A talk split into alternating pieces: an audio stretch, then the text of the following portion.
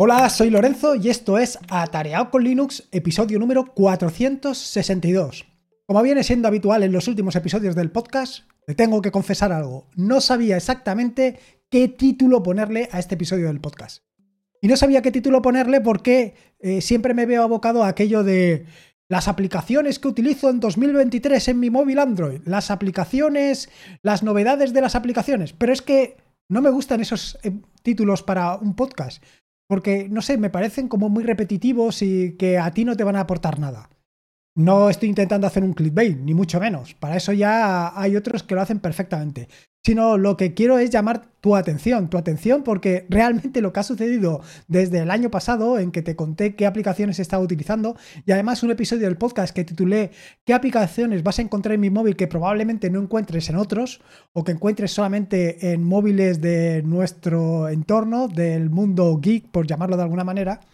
Bueno, pues es que realmente desde el año pasado hasta este parece que Aníbal haya arrasado mi móvil. Y haya arrasado mi móvil porque muchas de las aplicaciones que te conté en aquel episodio del podcast ya no se encuentran en mi móvil. O si se encuentran, simplemente se encuentran de backup, por si en un momento determinado decido abandonar una de ellas. Así, así como lo oyes. Realmente Aníbal ha arrasado mi móvil en cuanto a aplicaciones se refiere. El móvil, por suerte o por desgracia, Ah, perfectamente. Y me refiero por desgracia porque muchos nos gusta esto de cambiar de móvil y siempre estamos buscando la típica excusa de se me ha caído el móvil y se ha partido por la mitad. Qué mala suerte tengo que me tengo que comprar otro. Bueno, pues este no es en mi caso. Así que voy directamente al turrón, o casi, porque antes de empezar a contarte las aplicaciones que estoy utilizando, quiero contarte dos cosas. La primera es sobre el móvil que estoy utilizando. Y es que hace aproximadamente unos tres años, un poco más de tres años, cambié de móvil. Y cambié de móvil justo por lo que te acabo de decir, porque el que estaba utilizando se cayó, se partió el cristal. Eh, bueno, aquello fue un poco una locura y entonces decidí cambiar de móvil. Y decidí cambiar de móvil e incluso cambiar un poco las perspectivas que normalmente tengo. Y es que, por regla general, intento siempre estar en torno a los 400 euros con el tema del móvil. Pero en este caso, pues di un pequeño salto. Creo que llegué hasta los 600, bueno, a los 600 creo que no llegaba, porque compré un Pocophone F2 Pro, es de 6 GB de RAM y 128 de almacenamiento. ¿Por qué di el salto a 600 euros? Bueno, bueno, a casi 600. Yo no, creo que llegara a los 600 porque eso no me, no me termina de convencer. Pues no lo sé, la verdad es que no. No, no, te sé decir cuál es la cosa, pero ya 600, o sea, de normal 400 o entre 400 y 600, que es la franja que me suelo mover yo, sobre todo más cerca de los 400, a mí me parece ya un precio elevado. Eh, de lo que estamos viendo hoy en día, de los 1000 hacia arriba, no es que me parezca elevado, es que me parece carísimo. Y no te digo un precio alto, sino te digo un precio caro. Porque si alguien es capaz de vender un, procesador de último modelo a menos de 600 euros, no termino de entender cómo otros lo venden a 1000. Sí, me vas a decir que los componentes son muy buenos, que no sé qué, no sé cuántos. Claro, eso me lo puedes decir, pero luego ves las ganancias o los beneficios que tienen esas empresas y dices, bueno, aquí más bien lo que están vendiendo es una marca más que otra cosa. Bueno, en fin, que me compré ese móvil y hasta el día de hoy. Y te puedo decir que a día de hoy está funcionando exactamente igual que el primer móvil, o sea, que la, primera vez que lo compré. Y esto te lo digo porque con el paso de los años sabes que los móviles se van degradando. Bueno, en general toda la tecnología se va degradando. Sin embargo, lo que me he encontrado yo en este caso, o por lo menos lo que me voy encontrando con el paso del tiempo, es que por lo menos en los móviles que voy comprando cada vez tardan menos en degradarse. Es más, eh, lo que suele suceder es que por cualquier circunstancia como te he dicho anteriormente, pues se cae, se rompe y entonces ya tienes un problema. Pero mientras tanto, funciona perfectamente. Y esto es exactamente lo que me encuentro hoy, que es que eh, he cambiado aplicaciones, he cambiado aplicaciones ya de varias generaciones y el móvil está funcionando perfectamente, o sea, no noto ni ningún lag, ni, y luego la otra es que las versiones nuevas de Android también están funcionando perfectamente. Así que eso es una de las cosas que más me llaman la atención. Y por supuesto, esto asociado exactamente con lo que te decía anteriormente, con los precios estratosféricos que han adquirido algunos móviles de algunas marcas. Bueno, cada uno se compra lo que quiere, que para eso es su dinero. Y luego, por otro lado, esto es una pequeña aclaración sobre lo, que, sobre lo que te voy a contar a continuación. Y es que, en principio, no te voy a hablar de las aplicaciones normales. Quiero decir, no te voy a hablar de Telegram, no te voy a hablar de Twitter, no te voy a hablar de Instagram. Algunas de estas aplicaciones las tengo, por ejemplo, Telegram es una de las aplicaciones que tengo y utilizo frecuentemente. Y otras aplicaciones, pues no tengo y aunque te las cuente, pues tampoco te van a aportar mucho a ti. Quiero decir que yo te diga que tengo Instagram, pues a ti que más te da. esto no te llama la atención. Pero de las aplicaciones que sí que te quiero hablar son de las que normalmente eh, no vas a encontrar en otros móviles. Vaya, lo que te conté en el episodio 314 del podcast, en el que te hablé sobre aplicaciones no convencionales para Android. Pues precisamente de esto es de lo que te voy a hablar en este episodio del podcast, pero con algunas matizaciones, porque como te decía al principio del podcast, básicamente a ti la ha pasado por mi móvil y muchas de las aplicaciones que te conté en ese episodio número 314 han dejado de existir en mi móvil. Se han evaporado. Han sido reemplazadas de manera definitiva, o por lo menos por ahora, por otras aplicaciones. Así, como lo oyes. Y voy a empezar por las primeras o las que, bueno, pues desde luego la que más importancia le estoy dando, sobre todo desde el punto de vista de la seguridad, es al del segundo factor de autenticación. Y es que eh, cuando te hablé en aquel episodio del podcast estaba utilizando una aplicación que se llama Ant OTP y hoy estoy utilizando otra aplicación que se llama AEGIS. En este caso no viene tanto influenciado por el tema de ser hosting, sino por los diferentes comentarios que surgieron por aquel entonces cuando estuve hablando sobre eh, las aplicaciones no convencionales. Eh, comentasteis, alguno me comentó alguna aplicación para el segundo factor de autenticación y yo decidí probarlas, decidí ver qué características tenía, cómo funcionaba y me encontré con esta, con AEGIS que tiene un entorno de usuario o una experiencia de usuario bastante mejor que la que tiene AntOTP. Y muchas de las características que yo quería de AntOTP también las tenía EGIS, con lo cual ahí no me he calentado la cabeza. Por otro antes de que se me olvide, no te preocupes que en las notas del podcast vas a encontrar enlaces a todas y cada una de las aplicaciones que te voy a mencionar, así que por ahí no te preocupes. La segunda de las aplicaciones que he reemplazado y que seguro que me has escuchado en el podcast es la de AntenaPod. Sí, finalmente AntenaPod ha caído. La he reemplazado por Pocket Cash. Todo ello ha sido eh, después de haber probado una gran cantidad de aplicaciones que me habéis recomendado, que me has recomendado tú, que me has recomendado otras personas, aplicaciones de todo tipo, aplicaciones, alguna aplicación que ya había probado yo anteriormente, eh, aplicaciones que están ahora mismo en desarrollo. Bueno, pues la de Pocket Cash al final es la que se ha llevado el gato al agua. Y se ha llevado el gato al agua porque he conseguido hacer una lista, que le he llamado la lista de los 30 minutos, donde entran todos los podcasts que duran 30 minutos o menos. Con lo cual, esto es lo que normalmente utilizo yo para correr. Quiero decir que yo me pongo para correr, sabes que escucho a dos, em, veces eh, la velocidad normal, sea, escucho a dos por, con lo cual en, una hora, pues aproximadamente escucho pues, unos seis podcasts o siete podcasts, porque la mayoría de los podcasts, pues a lo mejor duran 20 minutos, que son 10 minutos. Eh, bueno, en fin, que ya sabes. A mí la de podcast me gusta bastante. otra de las razones es que, como sabes, ha pasado a ser open source y además que está detrás eh, Automatic, la empresa que está también detrás de WordPress. Con lo cual son pequeñas razones que me dan para, pues, darle una oportunidad a esta aplicación. Esta que te voy a contar a continuación, esta sí que viene influenciada claramente por Self-Hosted y es Microflux.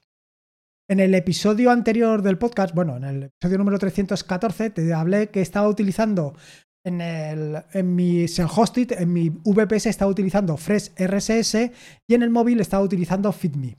Bueno, pues a lo largo de, este año han surgido varios cambios, unos que han llevado a reemplazar FreshRSS por Microflux, que es eh, el servicio que tengo en el VPS, y luego lo siguiente ha sido reemplazar FeedMe también por Microflux, porque Microflux tiene tanto la parte de servidor como la parte de aplicación Android. Ahí tengo las dos cosas eh, perfectamente resueltas.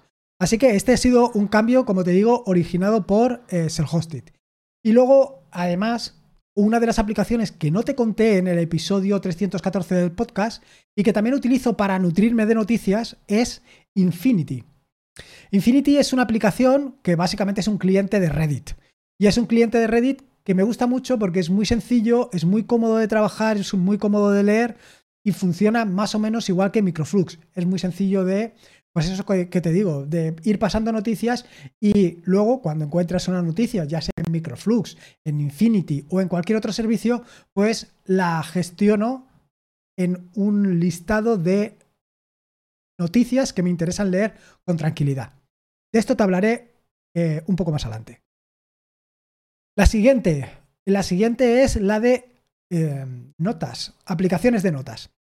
Sobre aplicaciones de notas ya te he dado la paliza en los últimos episodios del podcast, tanto en aplicaciones de notas referentes a lo que viene siendo el servidor, como a lo que es la aplicación propia en Android. He hablado en innumerables ocasiones sobre todo lo que quiero hacer yo con mis aplicaciones de notas, sobre que pues necesito que estas aplicaciones de notas estén disponibles en el servidor, que pueda acceder fácilmente desde el móvil, etcétera, etcétera que cuando salga de casa pueda acceder también en un ordenador, en fin, todo este tipo de cosas que normalmente buscamos. Bueno, pues esto en el episodio anterior del podcast ya te dije que había ido a Memos. Y no solamente había ido a Memos, sino que además había encontrado eh, de un tercero una aplicación Android que funciona perfectamente con Memos. Súper sencillo, súper cómodo y súper práctico. No te tienes que preocupar de nada. Y bueno, pues ahí está. Otra de las ventajas y sobre lo que estoy trabajando es que tiene eh, una API muy sencilla, muy sencilla de eh, utilizar. Con lo cual estoy creándome un cliente para la terminal para poder utilizarlo. Dicho esto, y a colación de lo que te contaba anteriormente sobre lo de las noticias, sobre lo de Infinity y sobre cómo guardar esas noticias en algún sitio, llegan el tema de las redes sociales. Y es que, como he ido contando a lo largo de este año, he ido cambiando poco a poco de Wallabag a Charlie para guardar mis, eh, como te digo, aquellas noticias que quería tener almacenadas. Sin embargo, Mattermost, que es la red social principal que estoy utilizando actualmente, ha venido a reemplazar todo esto. Incluso en un momento determinado vino a reemplazar también la parte de las notas, porque estaba tomando notas también directamente sobre Mattermost. Si no conoces Mattermost, decirte que es una aplicación, un servicio muy similar a Slack, es decir, que está eh, dividido en canales o en sí, en canales o en chats, más o menos lo que ha hecho recientemente Telegram, que ha, creado temas donde tú puedes en un tema determinado hablar sobre determinadas cosas. Bueno, pues exactamente lo mismo ha hecho actualmente bueno, hecho actualmente no, quiero decir, Mattermost lo tiene así. Mattermost lo tiene por canales. ¿Y qué es lo que he hecho? Pues mira, me he levantado una instancia para mí solo en eh, mi VPS y en esa instancia lo que tengo es distintos canales donde voy actualizando información. Alguna información la actualizo yo eh, puntualmente o a mano y otra pues la tengo gestionada mediante bots. Por ejemplo, si un VPS, perdón, si un contenedor de un VPS cae, me llegaría allí una notificación. Si alguien me escribe una nota, me va a llegar allí una notificación. Si alguien me escribe un mensaje, si alguien me manda un comentario, si alguien me cita en Twitter o en Mastodon, todo eso va a ir a parar a Mattermost. Y además, lo estoy utilizando, como te estaba diciendo anteriormente, para recopilar aquellos enlaces que me han resultado interesantes pero con una peculiaridad, y es que sigo utilizándolo eh, de la misma manera que estaba utilizándolo con Wallabag y con Charlie. Es decir, yo lo que hago es que me voy anotando en ese canal aquellas noticias que me resultan interesantes. Y una vez a la semana o cada dos semanas las repaso. Cuando una de estas noticias que me ha resultado interesante merece mi atención realmente, lo que hago es, pues la leo, eh, en su caso, creo un artículo, ya sea en atareado.es, ya sea creo un vídeo de YouTube, ya sea le dedico un podcast, en fin, cualquiera de estas circunstancias es lo que hago. Y la borro. La borro del canal. La borro del canal, me refiero de Mattermost. Con lo cual, esta es una manera de tener mi canal de Mattermost completamente vivo y tener las noticias donde yo quiero. Que básicamente donde yo quiero es en atareado.es todas las noticias, aquellos documentos que me parecen interesantes, lo que intento es publicarlos siempre en atareado.es para que tú también puedas disfrutar de ellos y yo, en su caso, el día de mañana, cuando quiera recurrir nuevamente a ese artículo, lo tenga, pero escrito por mí. Además de estas redes sociales, evidentemente, y como te puedes hacer una idea, la siguiente red social que ha ido subiendo puntos en las últimas, diría que en los últimos meses y en las últimas semanas, con independencia de lo que puedan hacer otros, es eh, Mastodon. Mastodon poco a poco se ha ido convirtiendo en, si no te diría que mi red principal, mm, prácticamente la primera. Así te lo digo, con la mano en el corazón. Y ya te digo que no por méritos de los demás o por deméritos de los demás, sino más bien por méritos propios de Mastodon. Porque, vaya, me he encontrado muy cómodo con Mastodon y con la otra aplicación, con la aplicación que estoy utilizando en mi móvil, que es Megalodon. Sí, sí, así como lo has escuchado, Megalodon. Pues Megalodon es una aplicación para el móvil, una aplicación para Android, para Mastodon, un cliente de Mastodon que funciona espectacular. He estado probando otros, otros que me habéis recomendado, otros que me han recomendado y la verdad es que incluso eh, hasta Fedilab que estuve probando, bueno, cualquiera de estos mm, me convence más Megalodon. Me he quedado con Megalodon, ¿qué le vamos a hacer? Así es. Y luego, para concluir con las redes sociales, eh, otra de las redes sociales que estoy utilizando, si se le puede llamar redes social, no te sé decir, sería eh, GitHub. GitHub es una red social que sigo, más o menos. Quiero decir que al final es donde publico todo lo que hago y como publico todo lo que hago, pues al final voy siguiendo a otras personas, otras personas me siguen a mí y en este sentido pues me viene a funcionar algo como em, una red social más o menos, porque de una manera voy informando a otras personas de lo que voy haciendo y también me voy enterando de lo que otras personas hacen. Al final, pues esto del chau chau está muy bien, pero todo el chau chau se tiene que materializar en cosas por escrito. Y esto es importante. Y luego, lo último que te quería contar, bueno, te quería contar, todavía tengo por aquí para leerte, pero, pero tengo eh, utilidades. Y voy muy rápido. Un escáner de códigos QR. Y me vas a decir, ostras, pero si el móvil lleva también un escáner de códigos QR normalmente bien instalado, bien instalado como bloatware.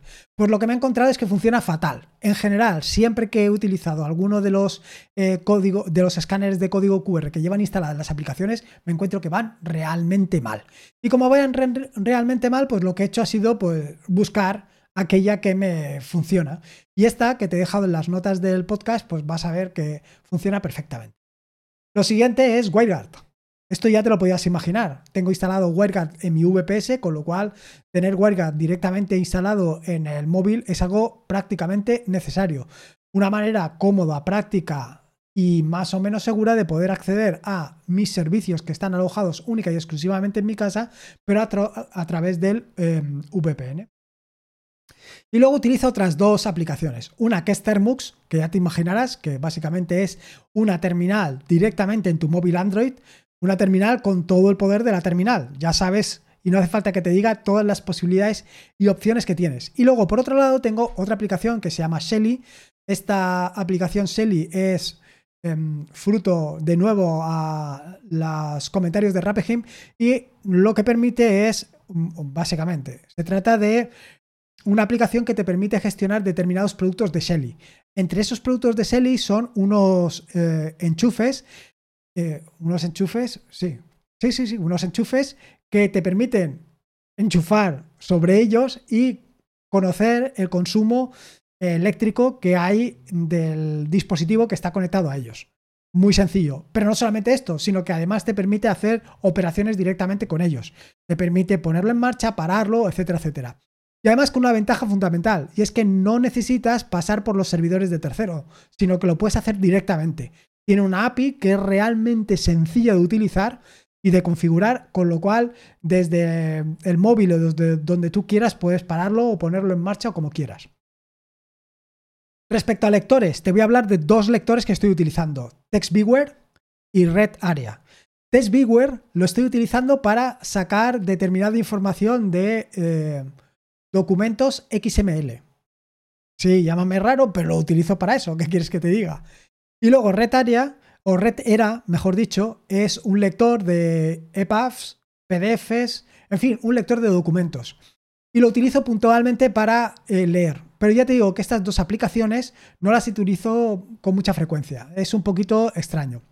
Y por último, y para terminar, te voy a decir dos aplicaciones más que son dos aplicaciones multimedia.